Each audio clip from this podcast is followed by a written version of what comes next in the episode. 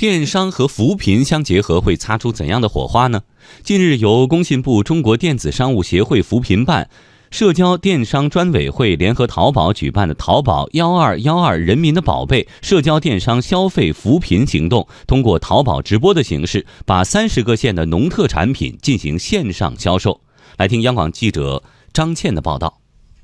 阿里巴巴淘宝资深总监陈雷介绍，淘宝幺二幺二人民的宝贝就是通过决选方式，让所有的网民一起帮忙来挑宝贝。我们这次的主题叫“人民的宝贝总决选”。其实我们也是希望是说，过去这些年来，消费者去买东西，要么就是商家帮你挑，然后推到你跟前；要么就大数据帮你挑，推到你的跟前，是吧？还会看到有网红、有 KOL 会，他会帮你来挑宝贝。那我们今年的做总决选的概念，其实是所有的网民一起帮你来挑这个宝贝。中国电子商务协会副理事长兼扶贫办主任姚广辉介绍，本次活动推动的三十个县的农特产品销售，主要包括贵州石阡县辣椒酱。江西会昌竹荪、张家口张北县藜麦、贵州雷山县鱼酱等带有扶贫属性的企业。贵州省石阡和记绿色食品开发有限公司多年来主要以公司加合作社加基地加农户的利益连接模式，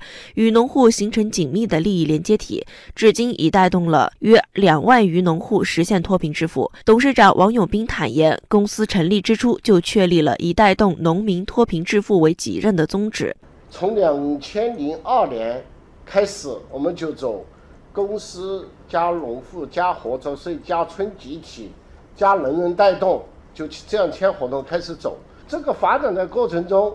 从科研、研发、体系建设、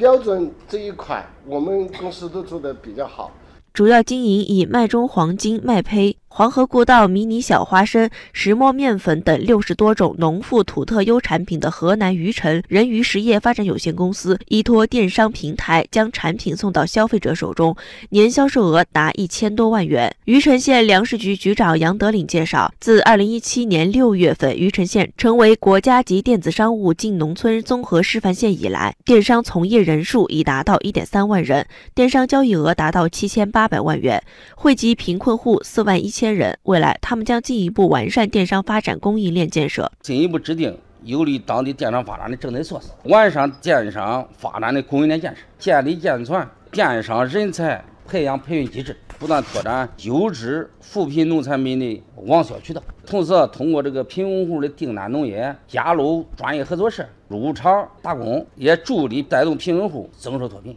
中国电子商务协会扶贫办副主任葛爽说：“未来将继续推进社交电商扶贫行动。未来呢，我们将继续推进温暖中国社交电商消费扶贫行动，助力更多的县域农特产品的上行，推动更多的乡镇企业的营销升级，也孵化更多的农特产品品牌和电商的人才，助力精准扶贫和精准脱贫。”